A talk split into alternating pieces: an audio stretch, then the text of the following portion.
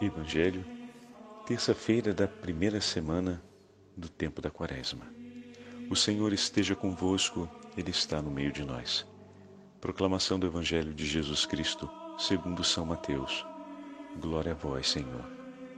Naquele tempo disse Jesus a seus discípulos: Quando orardes, não useis muitas palavras como fazem os pagãos. Eles pensam que serão ouvidos por força das muitas palavras. Não sejais como eles, pois vosso Pai sabe do que precisais, muito antes que vós o peçais. Vós deveis rezar assim: Pai nosso que estais nos céus, santificado seja o teu nome. Venha o teu reino, seja feita a tua vontade, assim na terra como nos céus. O pão nosso de cada dia dá-nos hoje Perdoa as nossas ofensas, assim como nós perdoamos a quem nos tem ofendido. E não nos deixes cair em tentação, mas livra-nos do mal. De fato, se vós perdoardes os homens as faltas que eles cometeram, vosso Pai que está nos céus também vos perdoará. Mas se vós não perdoardes aos homens, vosso Pai também não perdoará as faltas que vós cometestes palavra da salvação. Glória a vós, Senhor. Terça-feira da primeira semana do tempo da Quaresma, em nome do Pai, do Filho e do Espírito Santo. Amém. Queridos irmãos e irmãs, hoje ouvimos o sexto capítulo do Evangelho de São Mateus, onde Jesus ensina a seus discípulos a oração do Pai Nosso. O próprio Senhor Jesus entrega aos seus discípulos a oração que contém os sete artigos que resumem ou que sintetizam aquelas que são as nossas necessidades materiais e espirituais de cada dia. Vejam, meus irmãos, que maravilha! O Senhor, como já falamos em algumas outras meditações, realmente não nos abandonou e cuida de nós. Deus sabe do que precisamos. E é o próprio Senhor Jesus, não outro, mas o próprio Senhor, que nos ensina a rezar como convém, que nos ensina a rezar como é agradável ao Pai. O que significa dizer que ao Pai agrada a súplica do nosso coração por aquilo que é necessário. Quantas vezes pensamos em multiplicar as declarações das necessidades que temos diante de Deus, mas Jesus nos coloca dizendo: olha, essas sete necessidades aqui, nelas está contido, hum, nesse conjunto está contido tudo aquilo que é necessário para que no dia de hoje você viva em paz, você vive em comunhão com teus irmãos. Você vive em comunhão comigo. E você seja santo. Como é bom saber que o Senhor conhece as nossas necessidades. Se Ele conhece essas necessidades, como não conhecerá todas aquelas outras que podem se desdobrar sobre, a partir da nossa experiência de vida, né? Porque tomamos conhecimento das intenções e necessidades que ao longo do dia podem se revelar na vida do nosso irmão, podem se revelar no seio da nossa família, podem se revelar no ambiente de trabalho, podem se revelar sobre a face da terra, sobre outros contextos que fazem parte da nossa vida. Essas necessidades que se desdobram, que podem ser conhecidas por nós, podem ser acolhidas no nosso coração e apresentadas ao Senhor. E deve ser feito assim. Porém, aquelas necessidades fundamentais para a sua vida espiritual e para as suas, para o seu sustento material, essas necessidades, o Senhor as conhece perfeitamente e Ele mesmo disse: quando falar comigo, apresente-as a mim. Além de nos esclarecer sobre o que realmente é essencial para nós a cada dia, com a oração do Pai Nosso, o Senhor nos assegura a sua escuta. Vocês estão compreendendo? E apresentando nosso Senhor Jesus Cristo essa oração como uma oração agradável a Deus, é agradável aos olhos do Pai cuidar de nós, socorrendo-nos em nossas necessidades. O coração de Deus se alegra em fazer-se, em ser providência por cada um de nós, em favor da nossa vida material, em favor da nossa vida espiritual. Como não amar um Deus que seja tão delicado assim? São João da Cruz, em uma de suas meditações na subida ao Monte Carmelo, na obra tão importante que ele compôs, vai comentar esse texto. Nós vamos ler um trecho dessa obra para mergulharmos mais nesse entendimento que o Padre está trazendo para a meditação de hoje. Mas São João da Cruz apresenta um ponto importante. Uma coisa que o Senhor observou é: não multipliqueis as vossas necessidades. Em outras palavras, é necessário que nós saibamos como ser necessitados. Como assim, Padre?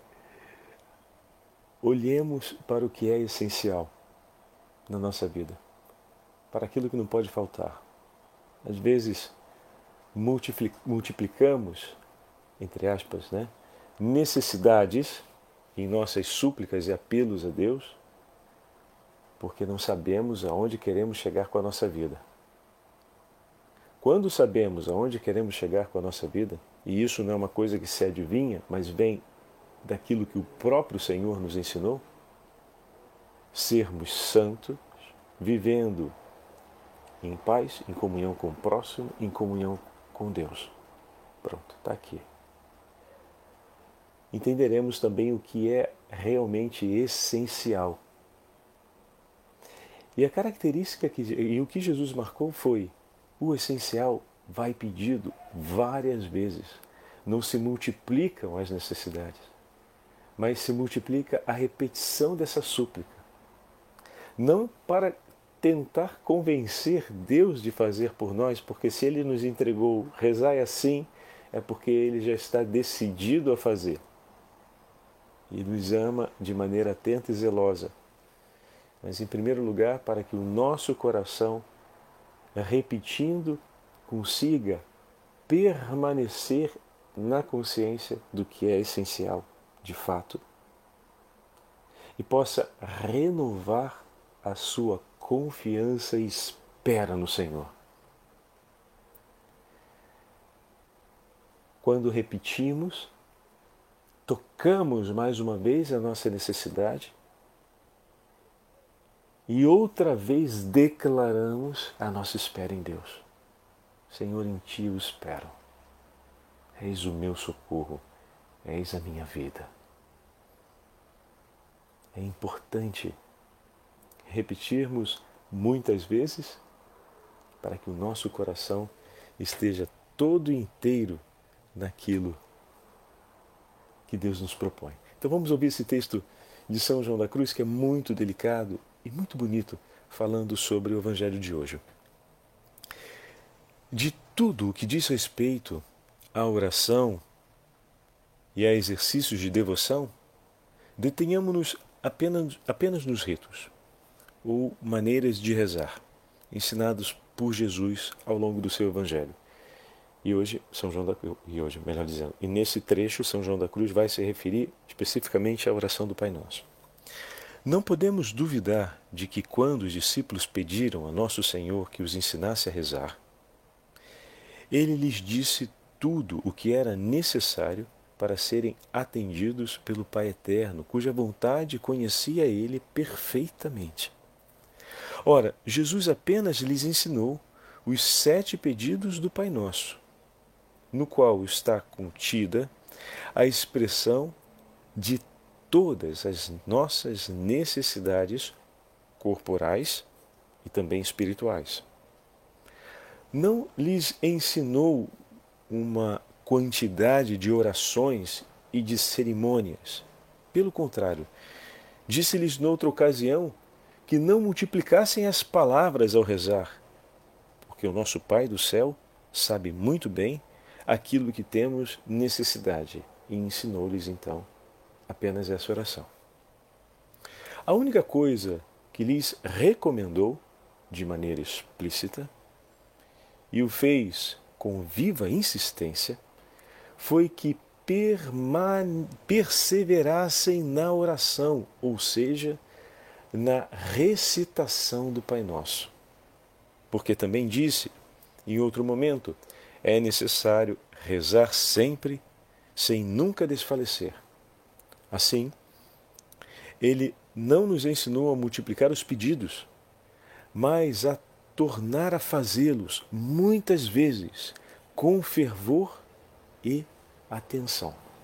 Aqui é interessantíssimo, meus irmãos, porque já reparou quantas vezes eu e você já fizemos a oração do Pai Nosso de maneira desatenta?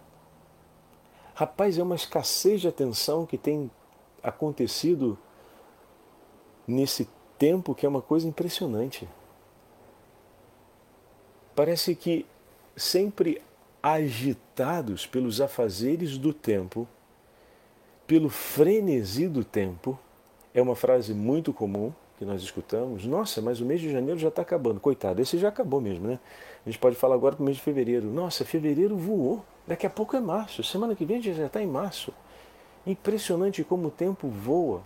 Ou seja, como tudo passa muito rápido e como às vezes não conseguimos dar a justa atenção a todas as coisas que acontecem. E sentimos que o tempo nos escapa. A mesma coisa sentimos também na oração. Paramos para rezar, mas às vezes sentimos que a oração nos escapa, que passa tão rápido que ela se cumpre dentro de um tempo, mas eu não sinto o cumprimento dessa oração. Ou seja, eu não me sinto dentro, me escapa entre os dedos. Como se faltasse efetivamente atenção. É necessário reaprendermos a recolhermos-nos em ato de oração, a não dividirmos a nossa atenção na hora da oração. E aqui os antigos nos dão uma lição enorme, porque traziam um hábito de, inclusive, se recolher em família para uma oração atenta. Hoje, muitas vezes, quando nos reunimos em família para rezar, ainda pode acontecer de tocar o telefone ou de, durante a oração, um outro dar uma olhadinha rápida no telefone. E já repararam que isso nem se torna um, um real problema? É muito aceitável. Ah, padre, então está errado olhar o telefone durante a oração? Bom, uma coisa é certa. Antes de fazer um juízo moral sobre certo e errado, uma coisa é certa. Sua atenção está sendo dividida com uma outra, um outro tema. Isso sim. Antes de qualquer juízo moral, é fato, a sua atenção não está totalmente ali, dentro da oração. Uma parte de você está atenta a uma realidade alheia àquela. Que você pode trazer para dentro da oração, é bem verdade, mas que muitas vezes o telefone não toca te dando uma intenção para dentro da oração, que pode ser trazida para dentro da oração, mas trazendo alguma informação ou alguma coisa que, convenhamos, poderia esperar um pouquinho mais. E aqui pode entrar um exercício de oração um exercício de espiritual para essa quaresma, à luz do Evangelho de hoje. Falávamos ontem do estudo, lembrando, é, festejando a Cátedra de São Pedro, e podemos acrescentar também aqui mais esse elemento. Na hora em que eu for parar para fazer um momento de estudo ao longo dessa semana, como propósito dessa quaresma, a respeito dos artigos do Credo, posso acrescentar também um dos artigos do Pai Nosso, que estão no Catecismo, e nós podemos lê-los e ler a respeito deles no Catecismo da Igreja Católica. E incorporar também essa, esse ato de estudo sobre os sete artigos da oração do Pai Nosso. Mas nessa hora, também na hora das orações, por que não cultivarmos um pouco mais de atenção e silêncio interior? Lembram dos pequeninos Francisco e Jacinta Marta? Que depois da experiência com a Virgem Maria, procuravam de maneira mais atenta os lugares refugiados e silenciosos para rezar? Nós vamos ouvir aqui São João da Cruz, no 1500, recomendar isso. Que aqueles pequeninos que não leram São João da Cruz. Viveram de maneira intuitiva, ou seja, veio espontâneo, depois sentiram essa necessidade, sem que ninguém os instruísse estritamente, vocês devem fazer isso, isso e isso, não tinha um mestre de noviço para ensiná-los, mas intuíram isso a partir da experiência e da profundidade do enlaço amoroso daquela experiência de fé com a Santíssima Virgem Maria que apareceu diante deles. Então, vejam, a Santa Igreja e o testemunho dos santos nos recomendam com muita eficácia esse cuidado. Dedicarmos maior atenção, silêncio e recolhimento na hora da oração. Isso é algo que merece ser vivido por mim e por ti. Algo que talvez tenhamos perdido no frenesi desse nosso tempo, mas que agora a igreja, com tanto carinho, nesse itinerário quaresmal de preparação para nos apresentarmos diante do Senhor na renovação solene da Páscoa, de podermos recuperar e ser algo fundamental para que o nosso coração possa estar oferecendo ao Senhor um sacrifício que lhe seja digno na celebração da Páscoa. Então, olha, venham aqui, mais de, mais de 500 anos, né? porque 1542, 1917, perdão, mais de 400 anos, e estamos ali, olha, praticamente com essa mesma, com esse mesmo ensinamento. Vamos aqui completar para a gente ver a proposta de São João da Cruz. Assim, ele não nos ensinou a multiplicar os pedidos, mas a tornar a fazê-los, muitas vezes com fervor e atenção. Porque, repito, esses pedidos do Pai Nosso encerram tudo o que está de acordo com a vontade de Deus e tudo o que nos é útil.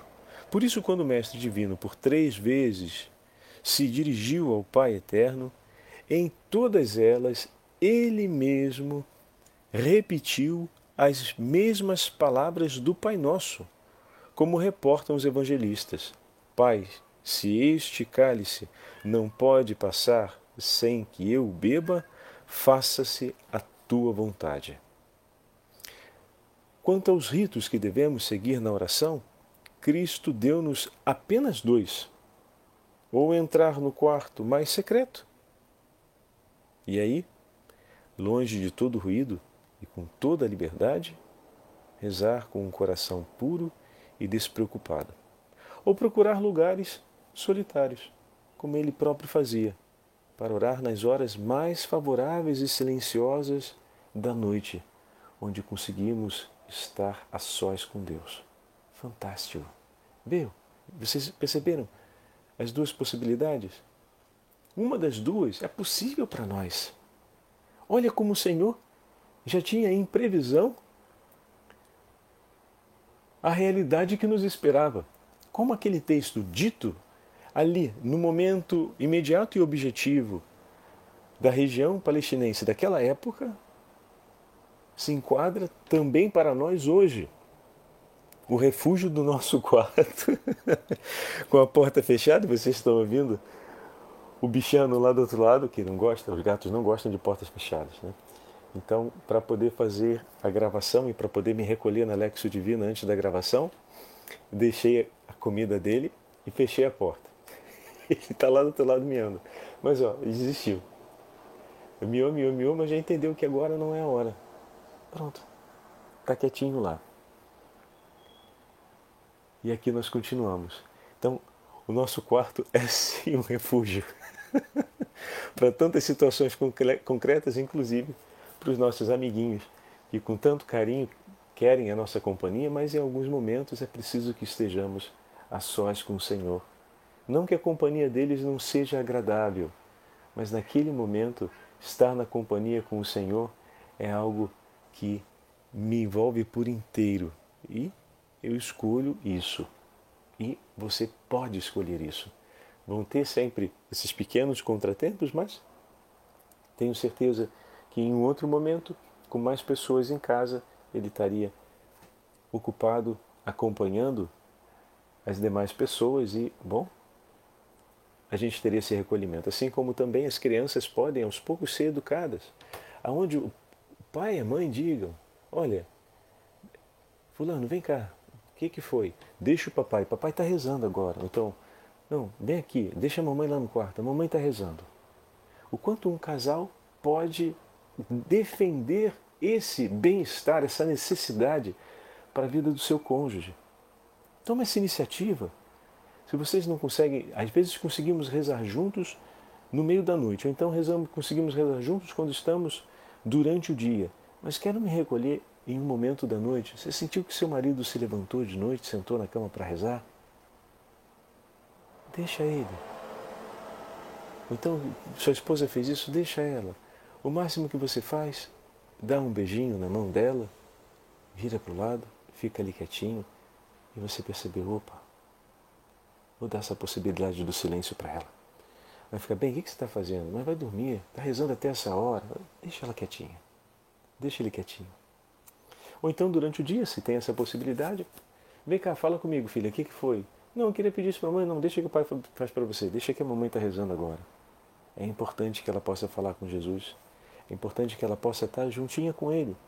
Porque assim o coração da mamãe vai se tornar sempre mais alegre. E tudo aquilo que ela receber de Jesus, filha, ela vai distribuir para a gente. E olha, se ela já faz tanta coisa boa por nós, imagina recebendo muito mais coisa boa que Jesus oferece para ela. Quanto ela não vai fazer por nós? Deixa a mamãe rezar lá. E quem sabe, daqui a pouco, repetindo isso, a sua própria filhinha vai dizer na primeira oportunidade: Mamãe, me ensina a rezar para também receber as coisas que a senhora recebe de Jesus? e aí nós vamos ver cumprir-se um gesto igual ao dos discípulos, que viam Jesus intimamente unido em silêncio ao Pai. Ou seja, imaginem quantas vezes o Senhor não se recolhia em oração e os discípulos ficavam olhando e vendo o recolhimento do Senhor ao ponto de deslumbrando aquela cena e desejando tamanha graça, inquietarem-se para perguntar a Jesus e pedirem a Ele: Senhor, ensina a gente a rezar. E Jesus os ensina. Muito bem. Cuidando um dos outros à luz do Evangelho de hoje, podemos recolher tantos bens para nossa casa e para nossa família.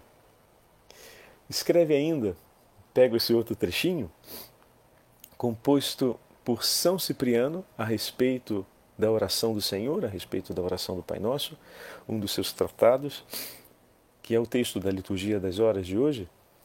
Recorto dois trechinhos para dividir com vocês. Escreve São Cipriano. Pode haver com efeito oração mais espiritual do que aquela que nos foi ensinada por Cristo, que também nos enviou o Espírito Santo. Oração mais espiritual do que aquela entregue pelo Verbo Divino. Pode haver prece mais verdadeira aos olhos do Pai do que aquela que saiu dos lábios do próprio Filho, que é a verdade? Pois bem, oremos, portanto, irmãos caríssimos, como Deus, nosso Mestre, nos ensinou.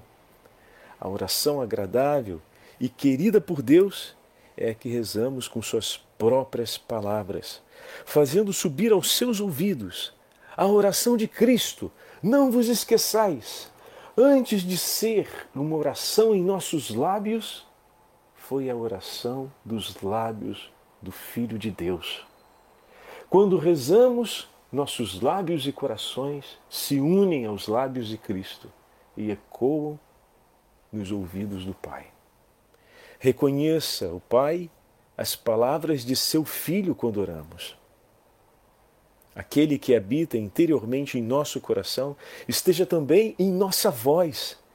E já que o temos junto do Pai como advogado por causa de nossos pecados, digamos as palavras deste nosso advogado, quando, como pecadores, suplicarmos por nossas faltas.